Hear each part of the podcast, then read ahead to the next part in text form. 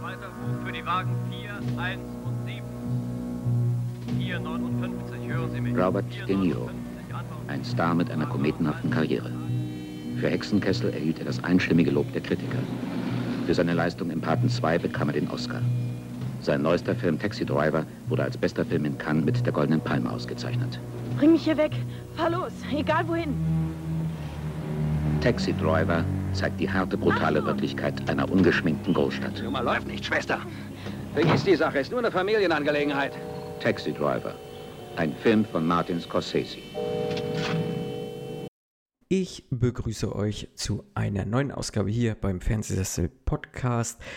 Wir besprechen heute einen Klassiker der Filmgeschichte oder einer, der es vielleicht mal werden möchte. Das und noch viel mehr werden wir heute so ein bisschen besprechen. Und wer ist denn wir? Das ist der Nenat. Hallo Nenat. Redest du mit mir? Sorry, musste gerade sein. ich konnte es mir nicht verkneifen. Hallo Marco.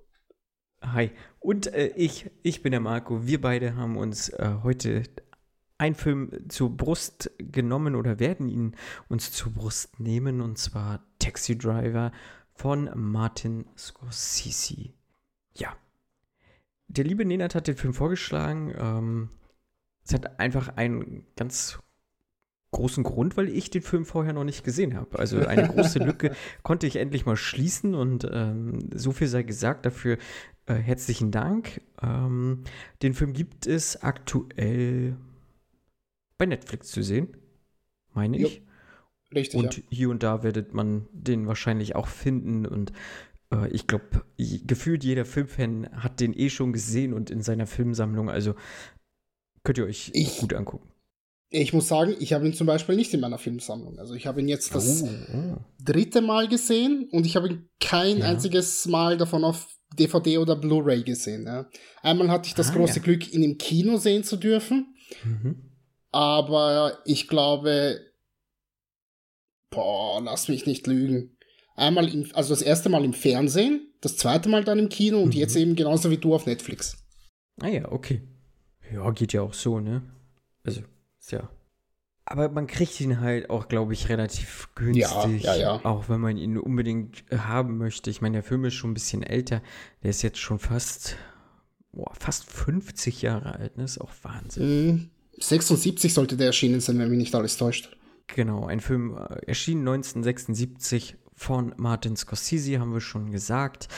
Ähm, Martin Scorsese auch relativ untriebig, auch relativ untriebig in so ähnlichen Filmgenres wie jetzt auch Taxi Driver. Ein Mann, der schon sehr, sehr lange im Geschäft ist und auch bald einen neuen Film herausbringen wird mit ähm, Killers of the Flower Moon. Aber er hat ja, wie schon gesagt, noch ein paar andere Filme gemacht und da wollen wir auch noch mal kurz mal reingucken, was wir denn so von diesen größeren Filmen von ihm gesehen haben, um euch da auch noch mal so einen Überblick zu verschaffen, äh, wie, wie wir da überhaupt stehen bei ihm. Jawohl. Ja. Korrekt, so ist es. Ähm, ich weiß nicht, wie du zu Martin Scorsese stehst, deswegen werde ich das mal so schnell herunterbrechen. Ich nehme mal an, ähnlich wie, wie du, ähm, hat mich irgendwann einmal in meinem Leben, in meiner Jugend die Neugier gepackt, einfach ähm, mich mehr mit Filmen zu interessieren. Ich glaube, ich habe die Geschichte hier schon gefühlt 23.000 Mal erzählt. Und was macht man? Äh, zuerst schaut man sich halt Filme an anhand der Schauspieler und Schauspielerinnen, die einen interessieren. Und dann irgendwann merkt man, hoppala, äh, es gibt ja federführende Macher hinter den Filmen. Ähm, und äh, schaut mal nach, was der Namen so auszeichnet und für welche Filme die denn verantwortlich waren. Und Martin Scorsese war so einer der ersten großen Regisseure, deren, deren Filmografie mich wirklich interessiert hat. Und da habe ich relativ viel mir in vergleichsweise kurzer Zeit angesehen. Und ähm, gefühlt wie jeder Mensch da draußen, der sich ein bisschen für Filme interessiert, großen Gefallen daran gefunden. Mhm.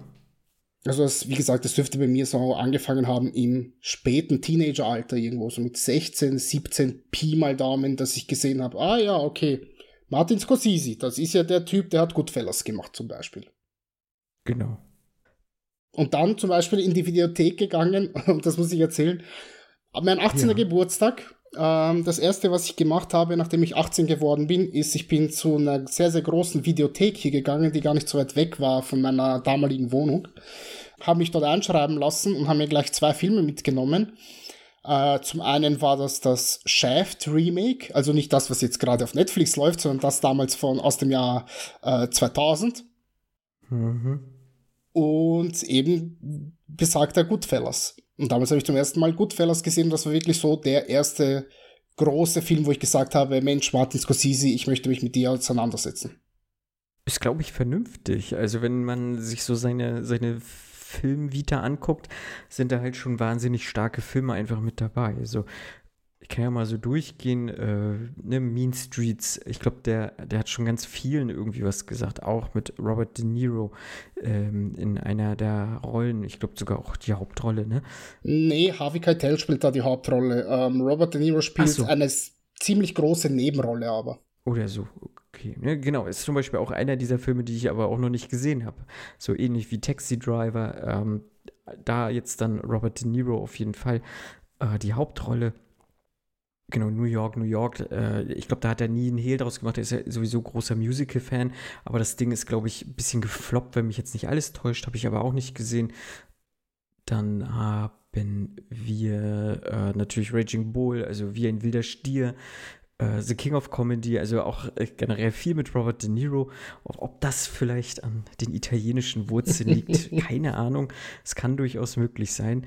Wir haben äh, äh, die The Color of Money, also die, äh, wie, wie, ja, die, die Farbe, Farbe, des Geldes, Geldes. ne? Dieser Billardfilm, äh, habe ich auch nicht gesehen, war, steht auch schon ewig auf meiner Liste und dann halt, wie gesagt, so Goodfellas halt, so das große Ding. Mhm. Ja, also ich habe jetzt gerade bei Letterbox nachgesehen, ich habe auch beschämenderweise nur zwölf Filme äh, gesehen von Scorsese und da sind eben die großen Brecher natürlich mit dabei, wie Taxi Driver, wie Goodfellas, wie hm. Raging Bull, wie Casino, äh, The Departed haben wir ja damals in unserer ähm, Infernal Affairs äh, ja. Folge schon angesprochen. Ähm, The Wolf of Wall Street, äh, Gangs of New York, äh, sein Remake zu Cup der Angst habe ich gesehen, äh, Mean Streets habe mhm. ich gesehen, Silence habe ich damals im Kino gesehen, fand den aber eher so mhm. mäßig, muss ich ehrlich zugeben. Mhm. Äh, und Bringing Out the Dead habe ich gesehen. Ein hervorragender kleiner Film, der oftmals vergessen wird in seiner sehr, sehr beeindruckenden Vita, muss man ehrlich zugeben. Mit mhm. äh, Nicolas Cage in seiner, in meinen Augen, menschlichsten Rolle, die er jemals dargestellt hat. Mhm. Aber eben auch sehr große Filme, wie du schon gesagt hast, nicht gesehen. Also The Irishman fällt mir zum Beispiel immer noch, ja, Hugo Cabret ja. fehlt mir immer noch, King of Comedy, Aviator, uh, Last Temptation of Christ, Age of Innocence, alles Filme zum Beispiel, die ich noch nicht gesehen habe von ihm. Hm. Ja, wie, wie, gesagt, mir fehlen, äh, mir fehlen auf jeden Fall mehr als dir. Ich habe äh, viele von den neuen Filmen gesehen, aber auch jetzt The Irishman nicht und Silence auch nicht. Ähm, äh, Aviator fehlt mir auch. Aber wenn ich mir das so angucke, äh, ich glaube, vielleicht werde ich mir das nochmal äh, zu Gemüte führen und versuchen, so viel wie möglich auf jeden Fall von seinen Filmen irgendwie nochmal nachzuholen. Zumal die ja auch alle irgendwie immer verfügbar sind, habe ich das Gefühl. So, ähm, auf jeden Fall ein sehr guter Filmemacher einfach. Also da sitzen fast alle Filme einfach, wenn man das so, so ne nehmen möchte.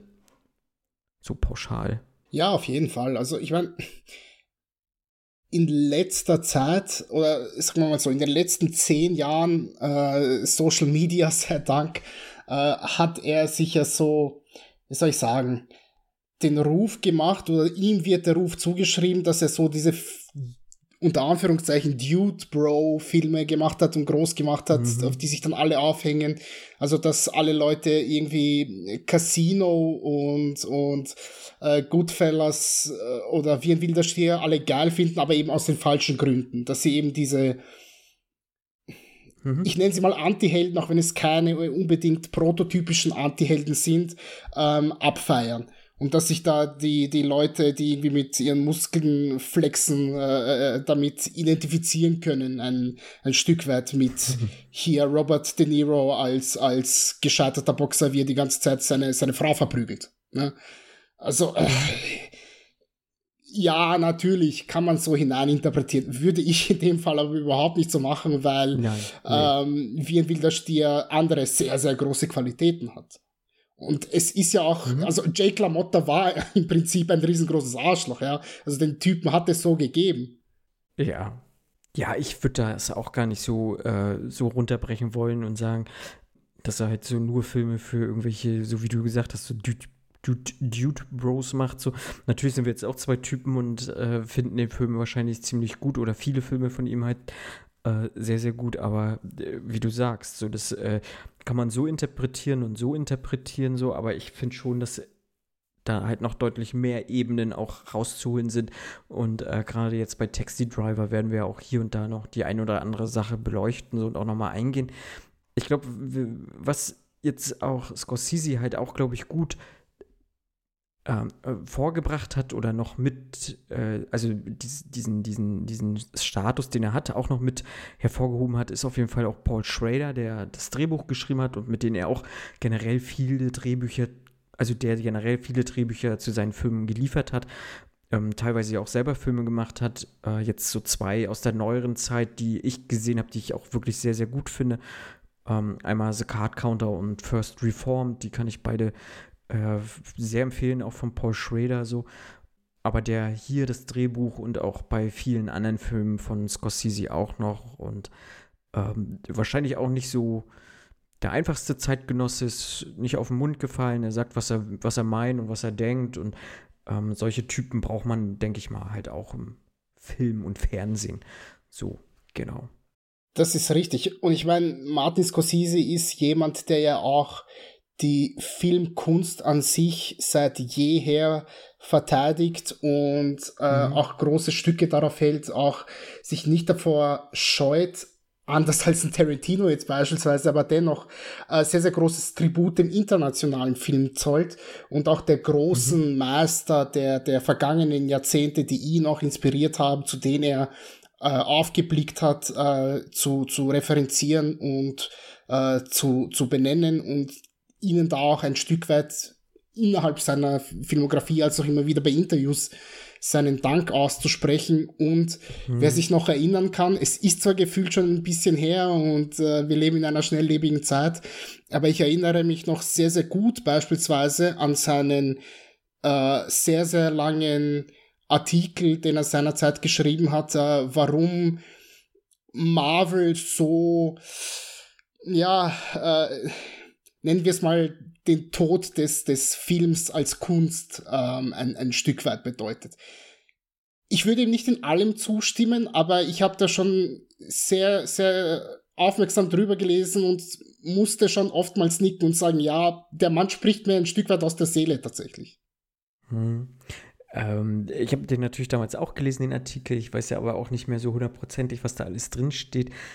Ich glaube, was man ja sagen kann, das Kino, also Film als Kurzform ist ja heute jetzt aktuell nicht tot. Also es, ne, es gibt ja immer noch sehr äh, künstlerisch ansprechende und auch sehr wertvolle Filme, die jetzt produziert werden und ins Kino kommen. Aber ich glaube natürlich, wenn man jetzt das so auf Marvel und diese Mar Marvel-Formel herunterbricht, äh, kann man schon auch sehr kritisch auf das gucken und sagen, das ist alles sehr repetitiv und alles sehr herzlos gemacht und ja, Wobei ich auch hier sagen muss, ich habe ja Guardians of the Galaxy 3 jetzt im Kino geguckt und der war gefühlt nicht, sehr, nicht lieblos und hatte durchaus auch sein Herz am richtigen Fleck.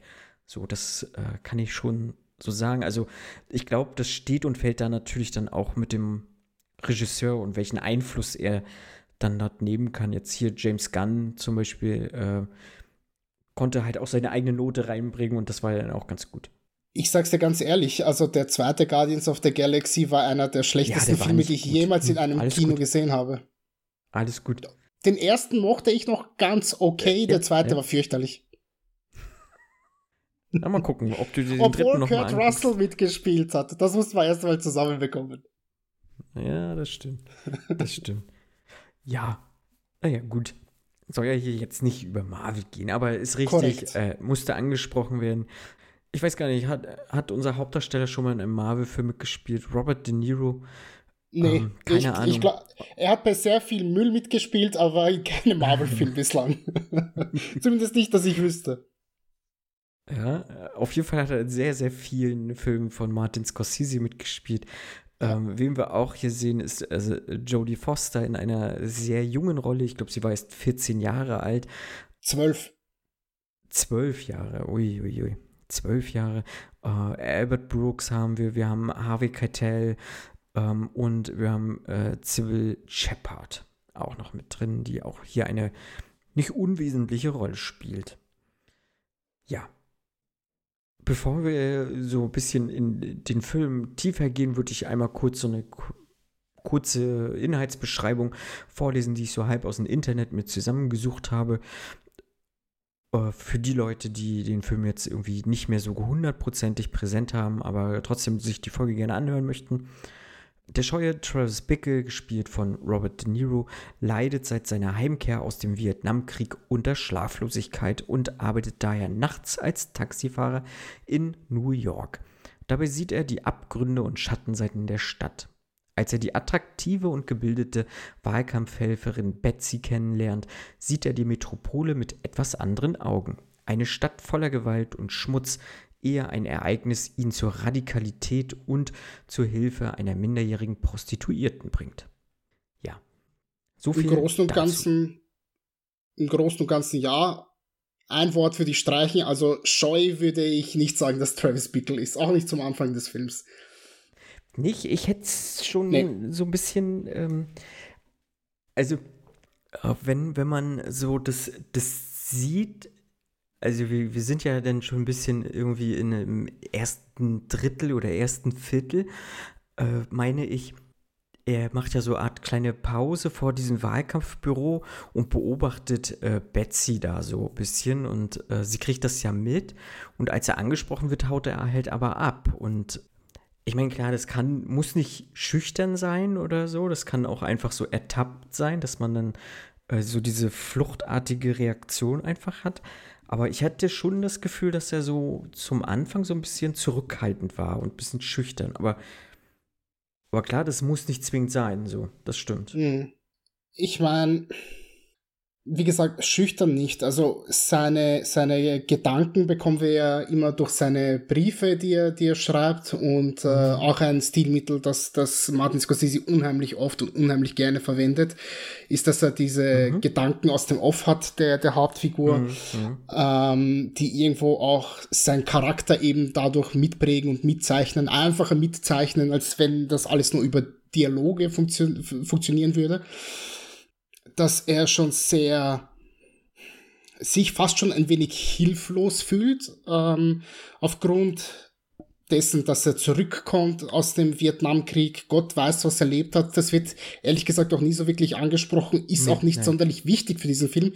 Es ist eher, dass er zurückkommt aus dem tiefsten Dschungel, dort wahrscheinlich alles Mögliche gesehen hat und jetzt in dem New York der 70er Jahre gelandet ist, was man ja auch nicht vergessen darf, komplett anders ausgesehen hat als das New York mhm. heutzutage, das ja komplett durchpoliert wurde einmal, dass, wie er sagt, in, in einfach nur, dass er hässlich findet, dass so voller Schmutz und Ekel ist, dass er einfach nur möchte, dass diese Menschen dort verschwinden und er sich selber quasi als den, die einzig reine Person dort sieht. Dass er irgendwie irgendwie keinen Bock hat auf das alles. Also er ist sonst sozial inkompatibel. Das würde ich eher sagen. Das auf jeden Fall. Und deswegen, das wäre vielleicht auch eher so der Grund, warum er wegfährt. Das, das erste mhm. Mal, wenn er dann mal so ein bisschen Mut sich fasst, ist eben, wenn er ins Wahlkampfbüro äh, hinein äh, mhm. äh, äh stürzt zu Betsy und ihr mehr oder weniger vermittelt, hey komm, ähm, lass uns gemeinsam auf ein Date gehen. Mm, aber wie gesagt, scheu, scheu würde, also das ist kein Attribut, das ihm geben würde oder schüchtern. Mhm, okay. Ja. äh, kann man, glaube ich, so ganz gut stehen lassen. Ähm, was er meiner Meinung nach auf jeden Fall ist, ist sehr ruhelos. Also das wird ja deutlich. Er, er kommt nicht zur Ruhe, er kann nicht schlafen. Äh, ne, diese schlaflosen Nächte, das nutzt er dann ja gerade. Äh, das kriegen wir zum Anfang mit. Er sucht ja einen Job ähm, und fährt dann nachts Taxi. Ihm ist es auch egal, in welche Ecken er von New York fahren muss, weil äh, ich glaube auch, das ist so dieses, die auch vielleicht so diese bisschen, diese Anspielung auf seine Vergangenheit dort aus dem Vietnamkrieg. Also, weil er hat schon so viel Scheiße vielleicht gesehen, das ist ihm egal, was er dann da noch sieht, so, ne? Und äh, auch so generell, dass er nicht schlafen kann und nicht zur Ruhe kommt, das zeigt ja auch wahrscheinlich, dass da irgendwie noch irgendwie traumatisiert vielleicht ist oder sowas, ne, hier, ähm, wie heißt das, posttraumatische Belastungsstörung, äh, aus dem Krieg zurückgekommen ist. Das ist ja, da wurde ja damals na, aus, nach dem Vietnamkrieg sind ja viele dort äh, mit, äh, da gibt es ja wie PTBS, ne? PT PTSD. Ja? PTSD, so. Ah ja, sehr gut. Ähm, nicht zurückgekommen, ohne dass das behandelt wurde und ne, viele haben damit ja wirklich ein großes Problem dann auch gehabt. Und ich sag mal, ohne dass man jetzt hier irgendwie Psychiater ist oder äh, Psychotherapeut oder so, ich glaube schon, dass man das hier durchaus auch annehmen kann. So, dass er auch arge Probleme da irgendwie hat. Ja, was ich auch schön finde, ist, dass, äh, so hast du ja auch schon gesagt, dass das so aus diesen oft dann viel kommt, diese, äh, diese Abscheu auf diese Menschen, äh, auf, auf, die auf die Kriminalität, so, er möchte die voll am liebsten von der Straße holen, so. Und da wird das ja schon so auch so ein bisschen angedeutet, wo vielleicht die Reise mal mit ihm hingehen kann, so. Und ähm, ja, das fand ich ganz äh, interessant und natürlich auch so, dass er einfach ins Pornokino geht, nur um, um sich die lang den Abend zu vertreiben. So. Ja. Also einfach um ein bisschen, na, nicht mal runterzukommen, aber er weiß halt nichts mit sich anzufangen und dann geht er lieber in irgendein Pornokino. So, weiß ich nicht. Also da würden mir tausend Sachen einfallen, die, die mich mehr interessieren würden. So. Aber gut. Ja, ich meine, also so in seinem ersten Brief schreibt er ja auch tatsächlich, dass er meistens ähm, nachts fährt, äh, dann immer so von sechs bis sechs oder tatsächlich sogar von sechs bis acht. Mhm Einfach weil er diese, diese Probleme hat, äh, einzuschlafen mhm. und nicht weiß, womit sich hin. Wir sehen ihn ja auch immer wieder mal ein paar Pillen schlucken. Ähm, mhm. Die sollen da wahrscheinlich auch mithelfen. Ähm, und ja, ich meine, dass er ins Porno-Kino geht, ich glaube, das hat auch, soll ein bisschen mehr so das Gefühl der Einsamkeit bei, mhm. zeigen bei ihm, dass er, dass er vielleicht so in aus der Richtung herkommt. Und das sieht man ja auch bei dem zweiten Date, das er dann mit Betsy hat, dass er vielleicht so unerfahren ist oder so unbeholfen oder hm. tatsächlich vielleicht sogar auch so dämlich, dass er mit ihr sich auch so einen Film anschaut, einfach weil er nicht, nicht weiß, wohin und was, was besser zu machen wäre oder einfach nicht die sozialen Gepflogenheiten kennt, die man, die man so macht, wenn man auf ein, auf ein Date geht. Weißt du, also das erste Date ist ja noch ziemlich klassisch. Da äh, gehen sie ja noch, äh, weiß nicht, äh, einen Kuchen gemeinsam essen und einen Kaffee trinken. Genau. Ja klar, alles klar, kein Problem. Ja gut, ich meine, äh, ich hab, ich bin bislang noch nie ähm, auf, auf einem Date in ein Pornokino gegangen, aber okay, äh, gut. äh, kann man so machen. I guess, keine Ahnung.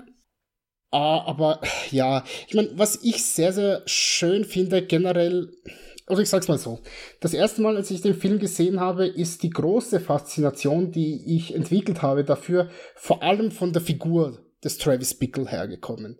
Ähm, sein, seine Motive, die er hat, äh, dieses leichte Anti-Hero-Credo, das man ihm zuschreiben könnte, dass er es nicht schafft, sich zu integrieren in die, in die soziale mhm. Gesellschaft, sich selber als Ausgestoßenen sieht und dann noch gleichzeitig eine andere Person, die ausgestoßen wurde, aber aus anderen Gründen, versucht wieder re zu integrieren in diese mhm. Welt.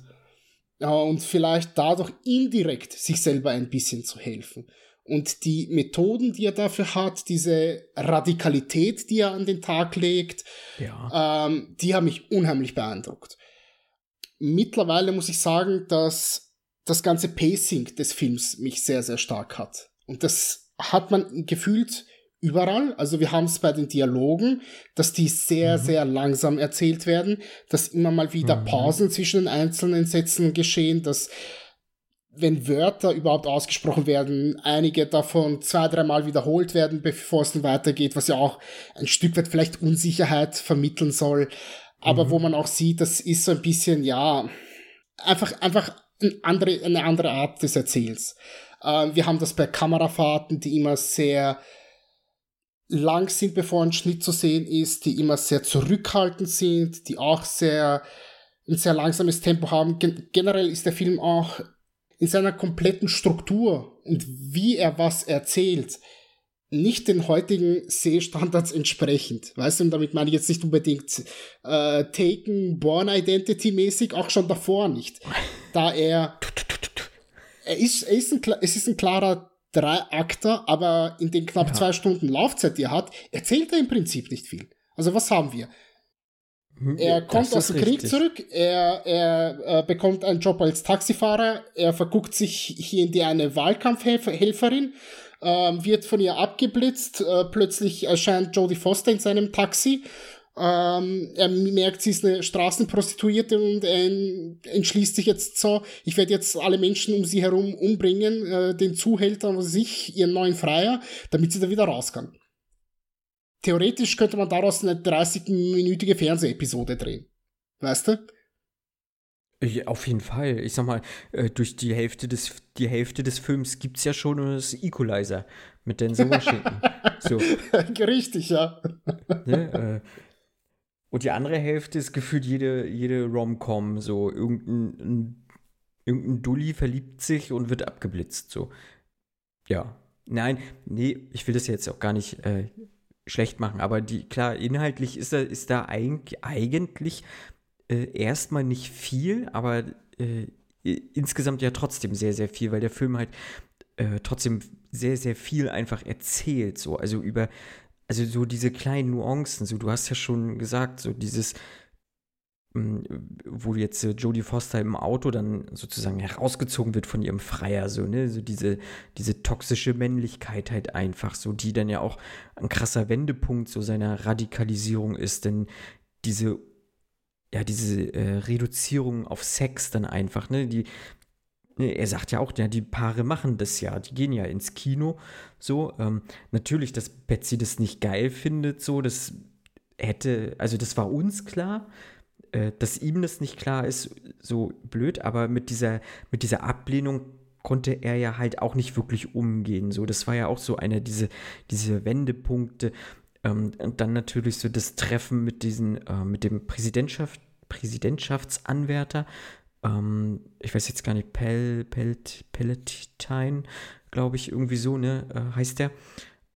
Charles Palatine, ja. Genau. Äh, Ne, und diese Unterhaltung, dass er natürlich sagt so, ja, ich bin für dich, aber er kennt eigentlich, glaube ich, auch nur ihn, weil, weil Betsy halt für ihn gearbeitet hat. Also, äh, und er macht ihn halt darauf aufmerksam, wie, was, welcher Abschaum hier ist. Und ihm wird ja sogar noch Mut zugesprochen dann in, seiner, in seinen Ansichten, so, ne? Und das ist ja dann auch nochmal so ein krasser Punkt, so, ich muss jetzt wirklich halt äh, selber aktiv werden und äh, spätestens dann, als halt so dieser Überfall im Supermarkt dann kommt, ähm, nachdem er sich ja diese ganzen Waffen besorgt hat äh, und sich äh, selber gesagt hat, so ich trainiere jetzt, ne, also mit Betsy, das wird nichts, ich, ich gehe arbeiten und ich trainiere. So, ne, das war so sein Lebenselixier dann auf einmal irgendwie nur noch und äh, baut sich da irgendwelche komischen Spezialdinger, da weiß man auch schon, okay, der wird, im, ja. der wird im Krieg vielleicht nicht nur ein einfacher Fußsoldat gewesen sein, der wird auch schon irgendwas auf dem Kasten gehabt haben. Und dann, wie gesagt, dann äh, dieser Überfall im Supermarkt und spätestens dann hat ihn, glaube ich, wieder diese, diese Gewalt gepackt und äh, er gerät halt so in diesen kompletten Rausch einfach. So. Das ja. finde ich gut. Ja, das ist richtig. Und es ist ja wirklich sehr, sehr gut dargestellt von Robert De Niro. Ich meine, De Niro mhm. ist ja bekannt dafür, dass er einer der ganz, ganz großen Method Actor seiner Zeit gewesen ist. Mhm. Und er hat ja auch eine der ganz, ganz großen Urban Legends äh, sich tatsächlich für diesen Film äh, äh, ähm, als Taxifahrer ausbilden lassen. Also er hat eine Taxifahrer-Schulung gemacht über mehrere Monate hinweg in New York, damit er das authentisch okay, vermitteln kann. Ähm, ich, ich weiß nicht, ob die noch immer gilt, ob sich Robert De Niro einfach in, in ein Yellow Cap setzen könnte und sagen könnte, so, hier, ich bin Taxifahrer, ich kenne die, die Straßen hier noch auswendig. Oder ob die vielleicht die Gültigkeit, ihre Gültigkeit verloren hat mittlerweile. Aber ja, äh, äh, ist halt so. Und ja, Robert De Niro macht das wirklich gut. Ich meine auch diesen Wahnsinn, den er, den er da transportiert. Da gibt es einige Filme, wo er das auch sehr, sehr, sehr, einige andere Filme, wo er das sehr, sehr gut macht, wie The Deer Hunter beispielsweise auch, wo er, ja, mhm. ich sag mal so, im zweiten Akt ordentlich austickt zu einer bestimmten Zeit, ja. Und mhm. das hat Die ihn für mich. ja, gut, das, das ist schon mehr oder weniger changieren. Ja, nein, ja. Also, aber, ja, ich weiß. Da war er auch wütend. Das hat, da war er auch wütend, das ist richtig, ja. Aber ich habe den, ich, ich habe ihn als Schauspieler in seinen frühen Rollen bis hin tief in die 90er sehr, sehr geschätzt, ja. Oder auch, ich habe ich es ja schon angesprochen, das, das Remake von Cup der Angst, das ist ja auch wiederum ja. Zusammenarbeit von, von De Niro und Scorsese. Ähm, auch überspitzten Psychopathen einfach darstellt, der sich an seinem äh, äh, äh, Rechtsanwalt rächen möchte, da er ihn nicht freigeboxt hat, als er angeklagt wurde. Mhm. Oder war das der Richter? Vernünftig. Oh, ich bin mir nicht mehr sicher. Ich weiß nicht. Nee, nee, ich glaube, Nick Nolte spielt da schon seinen, seinen, seinen Anwalt, wenn, mich, wenn, mich da, wenn ich mich da nicht alles sehe. Mhm. Ist auch schon ewig her, dass ich sowohl das Original als auch das Remake gesehen habe, von dem her bitte steinigt mich nicht, liebe Leute. Und De Niro war wirklich so ein Herzensschauspieler von, von mir. Ist er immer noch, ja. Ich meine, wie gesagt, so was er in den letzten 15 Jahren gemacht hat, das schiebe ich größtenteils wirklich so zur Seite und sage, ja, okay, habe ich mitbekommen, weißt du? Also das erste Mal, als ich ihn bei Silver Linings gesehen habe, habe ich mir schon gedacht, alter Vater, warum gibst du dich dafür, dafür her? Und seitdem ist es nicht besser geworden, sagen wir es mal so, ne? Aber so die Zeit, vor allem zu New Hollywood, weißt du, äh, der Pate 2, Mean Streets, äh, hier jetzt eben Taxi Driver. Ja. The Deer Hunter, alles wundervolle Rollen, alles wundervolle Filme, alles gut. Mean Streets würde ich vielleicht ausklammern, aber alle anderen Filme sind wirklich große Meisterwerke und sind in die, ja, in, in, in die amerikanische Filmgeschichte eingegangen. Mhm. Mhm. Ja, ich sehe das ja so ein bisschen, ich, äh, also er weiß ja selber, was er für, für, Filme gemacht hat und dass die jetzt äh, wahrscheinlich auch, auch so wie Taxi Driver, ähm, so ein, einer dieser Filme ist, der noch, keine Ahnung, Jahrhunderte bestehen bleibt. So wahrscheinlich. Also ich glaube, da sind wir uns einig. Das ist halt, wie gesagt, das ist so ein, ist ein Meisterwerk an, an Film, was auf ewig äh, irgendwie bleibt, solange es halt irgendwie noch so ja, so, so Wiedergabegeschichten gibt. Wer weiß, wie das in 100.000 Jahren aussieht, aber ich glaube schon, dass das auch in der filmischen Erziehung und so, was wir alle irgendwie durchmachen oder auch was Hollywood durchgemacht hat, glaube ich, schon auch ein großer Wendepunkt ist und äh, auch für immer bestehen bleibt. Und äh, wie gesagt, das weiß er auch, glaube ich, was er so für Filme gemacht hat. Und das ist ja nicht nur, nicht nur der Film, sondern halt eben auch ein, ein Goodfellas zum Beispiel, der wahrscheinlich auch in ähnlicher Riege einschlägt wie jetzt äh, Taxi Driver. Und vielleicht will er, sagt er sich, ja, ich will jetzt auch zur Ruhe kommen, ähm, habe keine Lust mehr, großartig anspruchsvolle Filme zu machen. Ähm, und, und er äh, macht sich so dieses Komödiending halt irgendwie, ne? Ich glaube, da ist doch jetzt auch wieder so eine, so eine äh, Komödie im Kino, wo er irgendwas auch so ein, so ein Schwiegervater spielt, so ein bisschen, nee, so ein, nein, nee, er spielt einen Vater, der so ein bisschen, ja, halt so dieses, ja, dieser Italian Stallion auch ist, so ein bisschen, nein, ein italienischer Vater halt einfach so, also mhm. wie man sich so einen italienischen Vater halt vorstellt. So. Und so stelle ich ihn mir jetzt halt auch vor. Und ich glaube, solche Rollen spielt er auch irgendwie gerade. Also ich gönn's ihm auch so ein bisschen Ruhe zu haben. Sagen wir es mal so. Ist also vollkommen ja okay. Machen, ne? Ey, es ist, es ist vollkommen okay. Ich finde es rückwirkend dennoch ein bisschen schade, dass er mit, keine ja. Ahnung, also mit The Fockers, sage ich noch, ist vollkommen okay. Weißt du, nimm das mit.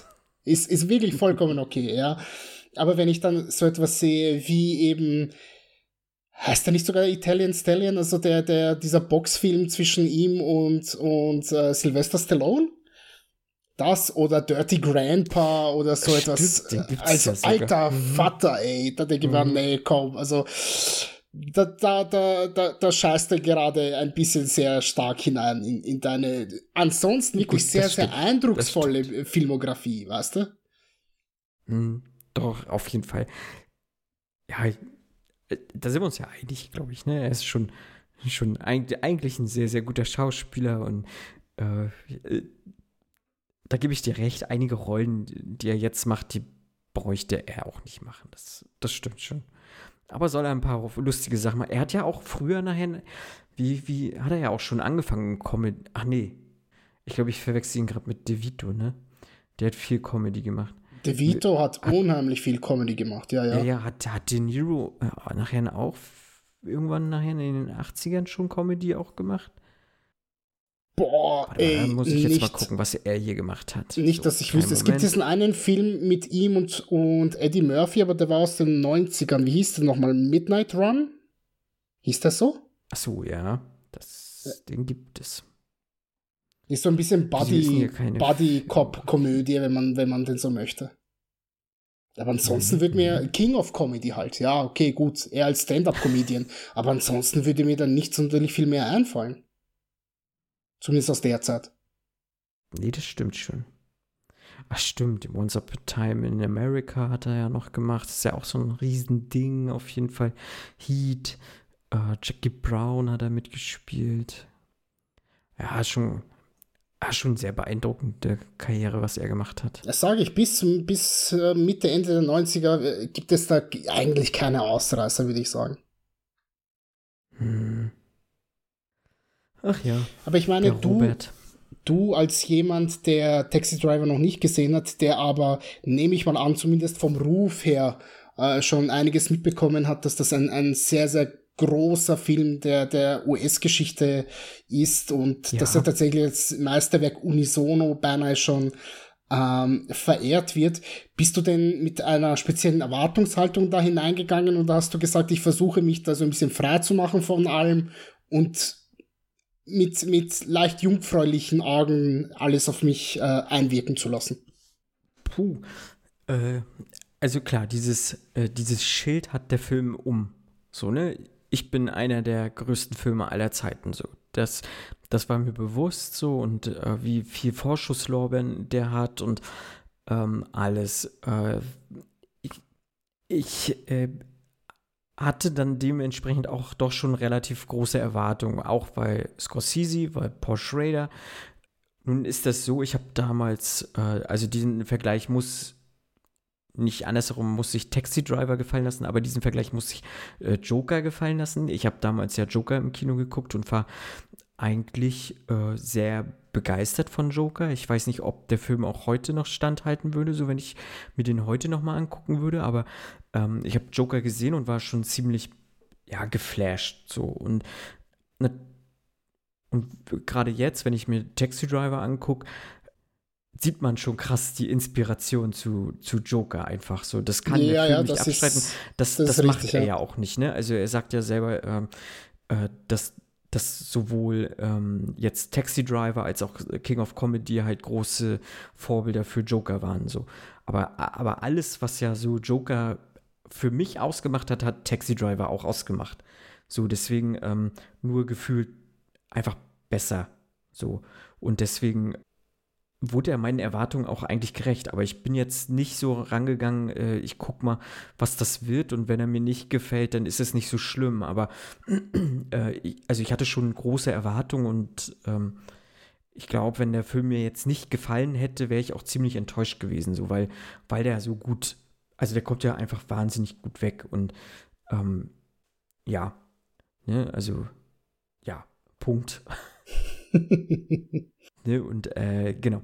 Ja, und wie gesagt, dieser Vergleich zu Joker, ne, also wir haben ja auch, auch da so diesen, diesen Anti-Helden und das hast du ja auch schon gesagt, ne, das sind ja jetzt auch Travis Bickle ist halt ähnlich wie jetzt äh, der Joker sozusagen. Ich weiß jetzt nicht, wie er äh, in dem Film heißt, ist ja egal.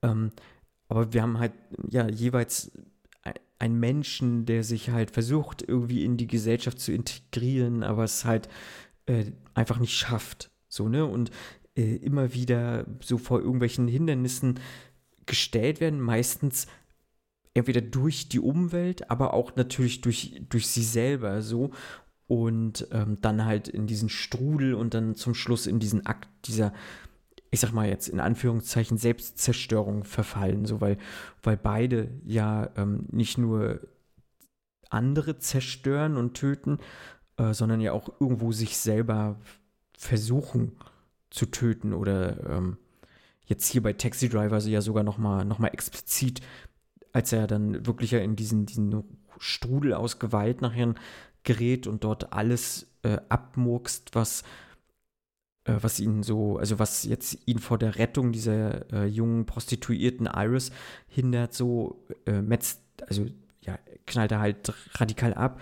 Äh, bloß für sich reicht es dann zum Schluss nicht und äh, er ja, fällt, glaube ich, dann in, in, in, in Koma halt und ähm, wacht dann irgendwann aus, auf aus dem Koma und äh, wir sehen dann, ähm, dass er eigentlich so ein gefeierter Anti-Held einfach ist. Also hier wird er wirklich äh, äh, von den Leuten, von dem Umfeld gefeiert, äh, ähnlich auch wie bei Joker, ähm, wobei Joker ja dann ähm, das auch wirklich genießt, diesen, diese Aufmerksamkeit, die er vorher nicht gekriegt hat. Und äh, jetzt der Taxi Driver jetzt hier ähm, also Travis Bickle ja so ein bisschen, also er feiert es nicht, ne? Er geht halt ganz normal wieder arbeiten und ähm, lebt in seinen Tag hinein, so, äh, also haben wir das Gefühl, aber, ne, lassen ja auch beide Filme offen, ist das jetzt wirklich die Realität oder ist es nicht doch nur irgendwie ein Traum gewesen oder wie auch immer, das, äh, da kann man, glaube ich, an die, bei den Enden auch nochmal ganz viel hineininterpretieren, wenn man das möchte und sowas alles. Und Ah, das fand ich, fand ich hier jetzt bei Taxi Driver auf jeden Fall auch sehr, sehr gut und hat mir auch sehr gefallen, so das Ende. Ähm, nicht unbedingt, dass jetzt so diese Selbstjustiz immer das geeignete Mittel ist, das auf keinen Fall. Also das ist natürlich so von den Werten und Moral und so ähm, geht es halt eigentlich nicht. Äh, aber ich glaube, das ist ja auch diese Faszination, die so ein Anti-Held ausmacht und ähm, was wir vielleicht auch mal gerne sehen wollen, weil jetzt so von diesen Normaltypen, ne, immer dieser strahlende Superheld ist, äh, dann doch abweicht. Einfach, ja.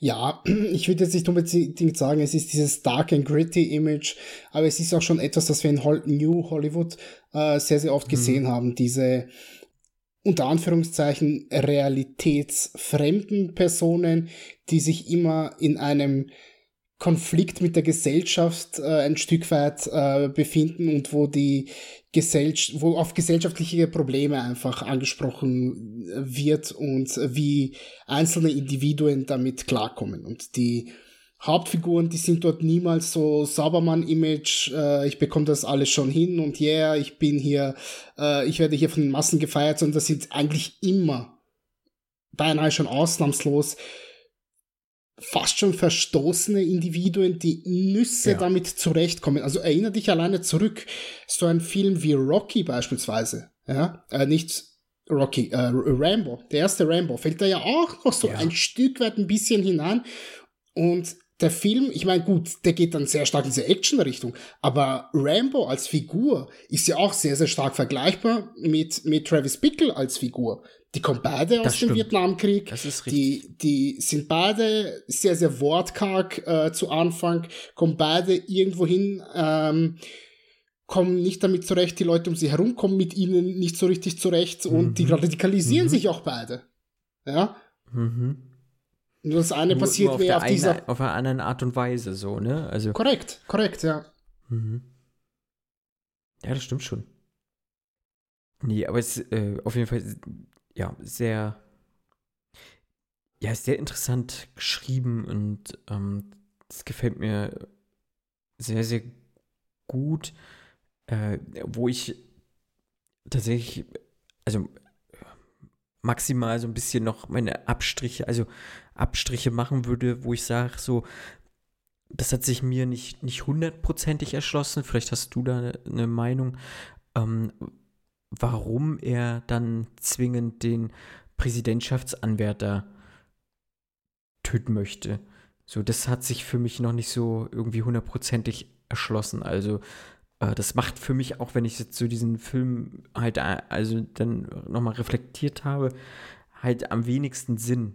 So, sonst alles andere, ja. Weiß ich nicht, ob es vielleicht wegen der Betsy zu tun hat, dieser Ablehnung, da habe ich überlegt, aber so hundertprozentig komme ich da nicht mit mir ins Reine. Aber vielleicht hast du ja eine, eine Meinung dazu. Das wäre eine Theorie, die ich auch sehr, sehr lange hatte, dass es vielleicht so ist, diese Rache unter Anführungszeichen ja. an ihr, ähm, da er automatisch mit ihrem Namen auch seinen Namen verbindet und sein Gesicht irgendwo ein Stück weit verbindet und die Ideale, wofür mhm. sie steht, sind ja im Prinzip all das, was er predigt. Ja. Und andererseits würde ich es auch so ein bisschen sehen, ich meine, er kommt ja auch zu ihm ins Taxi und fragt ihn so, genau äh, was sind denn deine Ansichten, was stört dich denn am meisten? Und da kotzt er erst einmal so richtig ab, was ihn denn mhm. alles nervt.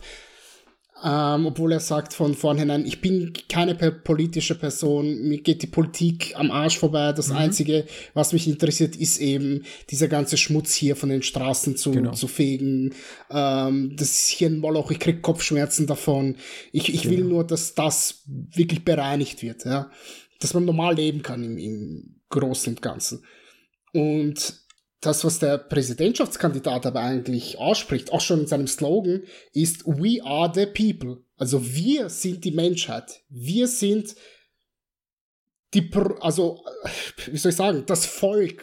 Ne? Und so. er sieht sich mhm. ja selber als Ausgestoßener des Volkes. Somit sieht er ihn ein Stück weit vielleicht auch mhm. als die Gegenpartei, die, die es als Symptom zu entfernen gilt, damit all der andere Schmutz und Schlamm sich auch so ein bisschen verpieselt mit ihm gemeinsam.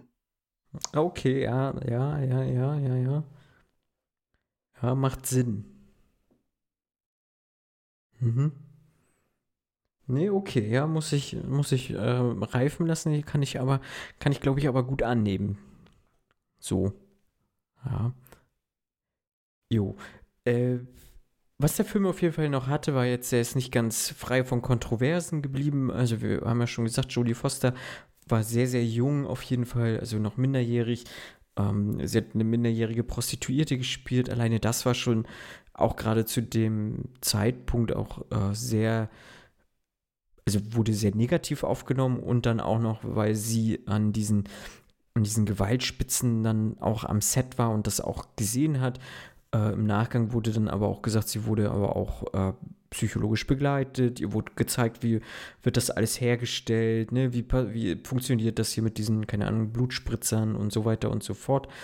Finde ich gut, dass man da dann auch so offen und ehrlich war und wenn man jetzt so auch rückblickend oder jetzt so guckt, äh, Jodie Foster ist eine gestandene Schauspielerin geworden, ähm, und äh, ohne das zu wissen, sie sieht relativ äh, frisch aus und hat jetzt auch nicht gesagt, dass es ihr großartig geschadet hat, das zu machen. Ähm, von daher denke ich mal, wird, ist ja hoffentlich alles gut gegangen.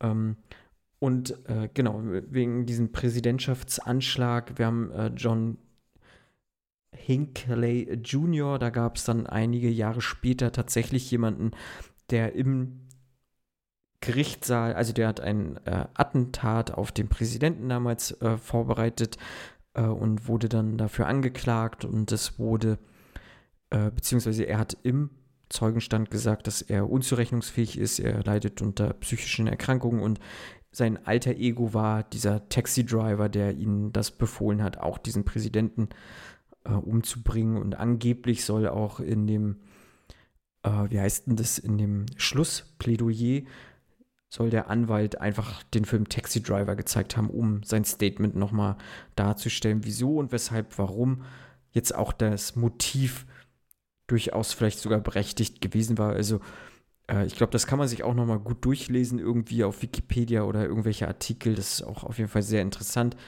äh, was da so losgetreten hat. Dieser Film auch nochmal im Nachgang. So ein bisschen. Ähm, ja. Ja, ja. Das war ja Ronald Reagan damals schon, der, der Präsident, ja, auf den genau. der Anschlag hätte verübt werden sollen. Also da sind wir schon in den 80ern. Ähm, ja, also ich meine, so als reine Verteidigungsstrategie kann man das mit Sicherheit äh, bringen. Ich habe schon von deutlich äh, dümmeren Verteidigungsstrategien gehört, ja. Also das, das äh, warum nicht? Man kann es mal ausprobieren, ja. Ähm, ja, Jodie Foster wurde tatsächlich sogar nominiert für den Oscar als äh, Best mhm. Supporting Actress, war lange, lange Zeit sogar die jüngste, die jemals nominiert wurde bis eben dieses eine Mädchen aus Little Miss Sunshine nominiert wurde, der Name mir jetzt leider nicht so. einfällt. Hm. Aber sie hat schon, ja, gut 40 Jahre beinahe den, den ähm, Rekord dafür gehalten. Nicht schlecht, Frau Foster. Und Fall. Ja, ich meine, es war nicht ihre erste Rolle, aber eben eine ihrer ersten. Und äh, sie macht das wundervoll in meinen Augen. Sie, mhm. sie, sie spielt das sehr, sehr gut in den gut, weiß nicht, 10, vielleicht 15 Minuten Screentime, die sie hat, falls überhaupt. Also mhm. das, äh, das, kann man nicht meckern. Und wir wissen ja, äh, Jodie Foster ist eine herausragende Schauspielerin ähm, bis heute. Ich mag sie als, als Person sehr gerne, ich mag sie als Schauspielerin sehr gerne. Und ja, hat mich, hat mich gefreut, dass ich, dass ich irgendwann ähm, irgendwann, also das erste Mal, als ich nachgelesen habe, mitbekommen habe, ach guck, Jodie Foster als zwölfjähriges Mädchen. Gar nicht mitbekommen, ne? Davor habe ich sie eigentlich nur gekannt aus Schweigen der Lämmer, ne? Und dann erst im Nachgang ja. viel, viel weiteres äh, gesehen mit ihr. Mhm. Aber ja, ist schön. Ich meine, wie gesagt, ich habe das große Glück gehabt, den Film einmal im Kino zu sehen. Äh, das war eine ja. Premierenvorstellung, damals zum äh, 40-jährigen Jubiläum. War es das 40-jährige Jubiläum? Ja, also 2016 habe ich ihn gesehen, auf jeden Fall. Das war das 40-jährige Jubiläum. Und ähm, es ist wundervoll gewesen. Es ist äh, eine, eine grandiose Kinoerfahrung ge gewesen, muss ich, muss ich ganz ehrlich zugeben. Davor hat ja, ich, wie gesagt, nur im Kino gesehen, äh, ja. äh, im, im Fernsehen gesehen, auf Deutsch mit Werbeunterbrechungen. Ähm, wobei ich die deutsche Synchro jetzt auch nicht grauenhaft finde, weißt du? Also der, der kurze Scherz von mir ist, ist ja auch ähm, äh, bekannt, wenn man so möchte, wenn hier Travis Bickle vor dem Spiegel steht und seine Klanen mhm. auspackt mhm. und im Englischen sagt er vier oder fünfmal Are you talking to me? Und auf Deutsch sagt er, mhm. redest du mit mir? Laberst du mich an? Und ähm, auch äh, ähnlich wie Rutger Hauer bei, bei Blade Runner, äh, einfach komplett heraus improvisiert. Ja? Und das ist dennoch eine der ikonischsten Szenen aus dem ganzen Film. Ja, ja auf jeden Fall. Und eine Sache, die, die ich auch noch sagen muss, ist, äh, das erste Mal, als ja Travis Bickle ins Pornokino geht. Da geht er ja hier, versucht er zu flirten mit der Angestellten dort ähm, hinterm Tresen ähm, die so ein bisschen gelangweilt ist und ihm sagt, ich verrate dir nicht meinen Namen und wenn du mir noch weiter am Arsch gehst, dann rufe ich hier den Manager. Achso, ja. Robert De Niro und die gute Dame waren knapp zwölf Jahre lang verheiratet. Aha. Also ich glaube von 1980 bis 92 oder so etwas in die, in die Richtung. Haben auch gemeinsam einen Sohn, der mittlerweile Immobilienmakler ist in New York und die Reichen und Schönen dort betreut. Interessant, ja. Hat er doch noch äh, seine Chance bekommen. Anscheinend schon, ja. Anscheinend hat sie ihm doch den Namen verraten. ja, das stimmt. Sehr gut. Ja, ich glaube erstmal so viel von mir auf jeden Fall zum Film. Du wolltest aber auch noch die Musik nicht unerwähnt lassen, lieber Nina. Ja, die Musik ist hervorragend. Äh, von äh, Bernard Herrmann eigentlich der Haus- und Hofkomponist von, von Alfred Hitchcock äh, gewesen, jahrelang. Hat unter anderem auch die Musik zu, zu Psycho gemacht, zu Vertigo gemacht. Auch zwei sehr, sehr bekannte ähm, äh, äh, äh, Scores und eben hier auch. Ähm, hier ist es dann eher ein sehr stark melancholischer Jazz, der gewählt wurde, der aber wundervoll in dieses in, in die Stimmung des nächtlichen New Yorks hineinpasst und auch zu der Figur des Travis Bickle passt, die eben so ja zu Beginn einsam, verdutzt, traurig. Ich weiß nicht, ob ich ihn als traurig sehen würde, aber schon auf jeden Fall als einsam und ausgestoßen ähm, dargestellt wird. Und da passt mhm. eben diese Art von Musik sehr, sehr gut dazu. Ja, und dann wird ja ein ähnliches Theme benutzt, wenn wir dann bei Iris, sprich bei Jodie Foster sind. Was auch zu ihrer Figur sehr, sehr gut dazu passt, würde ich sagen, weißt du? Und äh, ich mag die Musik mhm. sehr, sehr gerne. Es war leider das letzte Mal, dass äh, Bernard Herrmann irgendetwas gemacht hat, da er im Jahr darauf bereits verstorben ist. Aber ich, ich, äh, ich kann wirklich nur lobende Worte zu dem Score finden. Und der bleibt einem auch im, im, im, im Ohrkanal, im Gehörgang, im Gehörgang, im Gedächtnis. Sucht euch aus. Irgendwo im Kopf bleibt einem auf jeden Fall. Im Zweifel einfach bei beiden drin. So. Ja, sehr gut. Äh, hast du noch irgendwas, was du zum Film noch beitragen möchtest? Oder sind wir soweit? Mm, aber eigentlich glaub, soweit alles angesprochen? Ich glaube nicht. Also so das Große haben wir eigentlich schon alles besprochen. Also ich kann mich nur wiederholen, es ist ein wundervoller Film. Es ist ähm, mhm. einer meiner Fünf-Sterne-Filme bei Letterboxd tatsächlich. Mhm. Ich habe den damals ja auch vorgeschlagen, irgendwann einmal, dass wir den mal machen sollten in so einer Zwischenfolge. Ähm, eben dadurch, dass er verfügbar ist bei Netflix und eigentlich habe ich ja mhm. vorgehabt, dass ich, dass ich den Fabian hier mit dazu bekomme, weil ich weiß, der guckt sich so etwas sonst nie im Leben an. Ähm, jetzt hat der, der Schuft uns abgesagt. Aber gut, haben wir das eben zu zweit gemacht. Äh, ich habe zum Beispiel auch gar nicht gewusst, dass du den nicht gesehen hast oder habe es vielleicht leider wieder vergessen, als wir darüber gesprochen hatten. Aber nee, es, es freut mich riesig, dass du, dass du ähm, Gefallen daran gefunden hast. Und äh, ja, hoffe, wir können dann zu zweit Propaganda beim, beim Fabian machen, dass er sich den gefälligst jetzt auch noch anschauen soll, solange der noch bei Netflix läuft. Ja, den sollte Fabian auf jeden Fall sehen. Ich sehe ich ähnlich wie du. Ich finde den auch, ja, einfach wahnsinnig sehenswert. So, also der ja, also der, der ist, ist halt, haben wir ja schon gesagt, also ist Meisterwerk äh, an sich, an Film. Und von daher, den sollte man sich definitiv mal angeguckt haben. Was ich noch interessant finde und was ich euch da draußen auch nochmal mitgeben möchte, einfach so zum, zum drüber nachdenken. Äh, Palantine, jetzt dieser Präsidentschaftsanwärter, sagt ja, äh, als er im Taxi ist, dass man Amerika am besten in den Taxis kennenlernt und ich glaube schon, dass das ein, ein, ein großes Spiegelbild so unserer Gesellschaft ist. So, weil äh, Taxifahrer und Taxifahrerinnen kriegen einfach wahnsinnig viel mit von, von den ganzen Menschen und äh, die wir alle irgendwie sind. Und äh, seid auf jeden Fall nett zu den Taxifahrerinnen und Taxifahrern. Ihr seht, was passieren kann, wenn ihr nicht nett seid. und äh, es gibt noch ein paar andere Taxifilme, was ich nicht unerwähnt lassen möchte. Ja, Taxi Driver ist nicht der einzige Film mit einem Taxi. Wir haben noch A Collateral von Michael Mann. Sein einzig guter Film, Taxi oh, hat er nicht gesagt. Oh, oh, oh.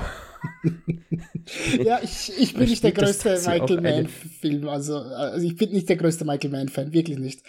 Ähm, ich bin einer der wenigen Menschen, der Heat äh, echt nicht gerne mag. Ähm, Miami Vice finde ich aufgrund der Optik alleine schon richtig kacke. ähm, äh, also, nee, Michael Mann kann mir wirklich gestohlen bleiben. Also, ich, ich nee, Collateral ist okay, trotz blondiertem Tom Cruise, ähm, ja, aber, aber ähm, vor allem äh, Jamie Foxx als Taxifahrer macht seine Arbeit aber sowas von verdammt geil. Und dann der letztlich der Showdown in der U-Bahn. Holla die mhm. Waldfee. Also das ist Suspense mhm. at its best, würde ich sagen. Mhm. Lieber Max von der Wiederaufführung, falls du das hörst, ähm, das war, ich glaube, das war nicht, hat Nina nicht böse gemeint. Ja, ähm. Nee, überhaupt nicht. Er weiß ja, dass ich ziemlich viel, äh, was er mag, scheiße finde. dann haben wir auch äh, Taxi Driver, den hatten wir auf jeden Fall schon mal im Podcast erwähnt. Äh, ein sehr, auch ein sehr, sehr toller Taxifilm, ja. Also hat mich auch sehr bewegt auf jeden Fall. Äh, dann auch äh, die Filme, die ich sehr, sehr gerne mag, sind die Taxifilme aus Frankreich. die sind cool, das stimmt, ja. Die sind richtig Ein, cool. Auch ewig ich, nicht mehr gesehen, äh, aber die sind geil. Nee, ja. auch ewig nicht gesehen. Ich glaube, da gibt es inzwischen vier Filme von oder so. Ähm, ich glaube. Vier gibt es ganz sicher. Drei. Ich weiß nicht, ob es mehr gibt, aber vier gibt es auf jeden Fall. Ja, ja, ja. Äh, mag ich auch sehr, sehr gerne. Äh, Taxi Teheran, der fehlt mir noch, den habe ich noch nicht gesehen. Äh, ist ja eher so ein bisschen äh, Dokumentarfilm, wenn auch nicht, nicht ganz dokumentarisch eher, ne? Also, genau. Und Night on Earth, ein ich glaube, Jin Jarmusch-Film für mich jetzt. Ja, hervorragend. Das, das ist meiner Meinung nach der mit so. Abstand beste Jim Jarmusch-Film.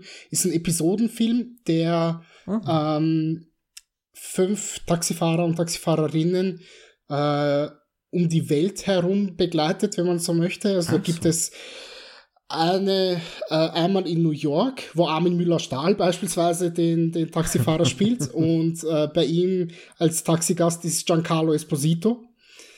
Äh, mhm. Einmal in Los Angeles, wo Winona Ryder die Taxifahrerin ist. Einmal in Helsinki, einmal in Rom und einmal in Paris. Ähm, ah ja, interessant. Wie, in, wie ein wie bei einem Episodenfilm so üblich gibt es bessere und schlechtere Episoden, aber ich mag die alle sehr, sehr gerne. Und ähm, neben dem äh, äh, äh hier na, äh, schieß mich tot, wie hieß denn der noch einmal? Der, der Vampirfilm von, von ihm ähm, mit Tom Hiddleston. Only Lovers Only Left oder so? Only Lovers Left Alive, Dankeschön. Äh, ja, neben ja. dem Film ist das äh, meiner Meinung nach der mit Abstand beste Film von Jim Jarmusch. Ich liebe den sehr. Ja, Jarmusch habe ich ja noch, glaube ich, gar nichts gesehen. Also Du, die meisten Filme von ihm sind Schlaftabletten, also musst du musst noch nicht alles sehen. Also sowas wie, keine Ahnung, Nein, Limits of Control oder so etwas, das kannst du wirklich, das kannst du vergessen. Oder ganz schlimm Permanent Vacation. Alter Vater, ey, Permanent Vacation ist so ein Haufen Müll. Aber ich werde mich, wie gesagt, glaube ich, mal so äh, langsam an die, die fehlenden Filme von Scorsese herantrauen, weil ähm, der Mann halt echt äh, gute Dinge einfach abliefert. Und ähm, mich das interessiert so ein paar Sachen, die ich halt noch nicht gesehen habe. Ähm, oder mal wieder sehen möchte. Tatsächlich. Shutter Island hatte ich ja vor kurzem gesehen, fand ich auch wieder, äh, fand ich besser, als ich in Erinnerung hatte. Also ähm, der Mann kann auch äh, ein Wiedersehen nochmal noch mal neu entflachen, äh, entfachen. So. Und äh, ja, ich entlasse euch dann da draußen mit ein paar Taxifilmen sozusagen. Ne, wie gesagt, Collateral, die Taxi-Reihe aus Frankreich. Äh, Guckt es euch an und falls ihr noch Filme mit Taxen, Taxen, Taxis habt, äh, schreibt es uns. Schreibt es in die Kommentare, äh, falls ich irgendwie einen guten Film mit Taxis vergessen habe. Mir fällt noch einer ein mit Queen Latifah als Taxifahrerin. Nur ich bin mir nicht mehr oh, sicher, wie der hieß. Verflucht, ey. Äh, New York Taxi, da. New York Taxi, der sagt mir auch gar nichts zum Beispiel. Boah, der dürfte so ja, aus den frühen ja. 2000 dann irgendwann sein. 2004 mhm. gibt es bei Disney Plus, falls es euch interessiert. Ich weiß aber wirklich, ich weiß nicht mehr, worum es geht. Ich weiß nicht mehr, ob dieser Film mir gefallen hat oder nicht. Ich weiß nur, dass er existiert und vermutlich in New York spielt, ähnlich wie Taxi Driver. Korrekt, ja. ja ob das ein Qualitätsmerkmal ist oder nicht, wie gesagt, schreibt es in die Kommentare. Ja, wir werden antworten und äh, ihr findet uns. Ich bin mir da sicher, ihr seid alle versiert mit dem Handy, äh, mit, den, mit der PC-Tastatur. Ähm, ihr werdet uns finden, wenn ihr Fernsehsessel irgendwo eingebt und äh, darauf baue ich. Und ich hoffe, ihr hattet eine angenehme Zeit mit uns. Wenn nicht, schicken wir Travis Bickle auf euch los.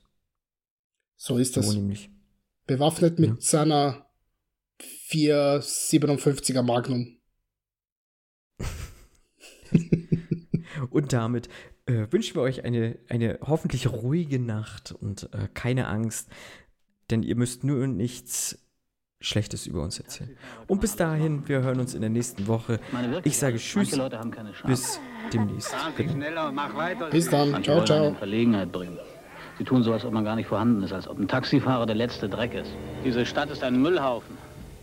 Voller Dreck und Abschaum. Ich habe Sie verstanden, Travis. Aber es wird nicht leicht sein.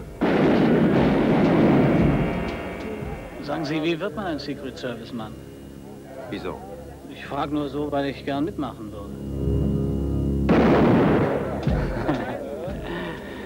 Und was für Kanonen tragt ihr übrigens? 38er, 45er, 44er Magnum oder etwa noch größere Ballermänner? Hallo, ich stelle mich zur Verfügung. Wieso? Wieso? Weil ich noch niemals so eine hübsche Frau gesehen habe wie Sie.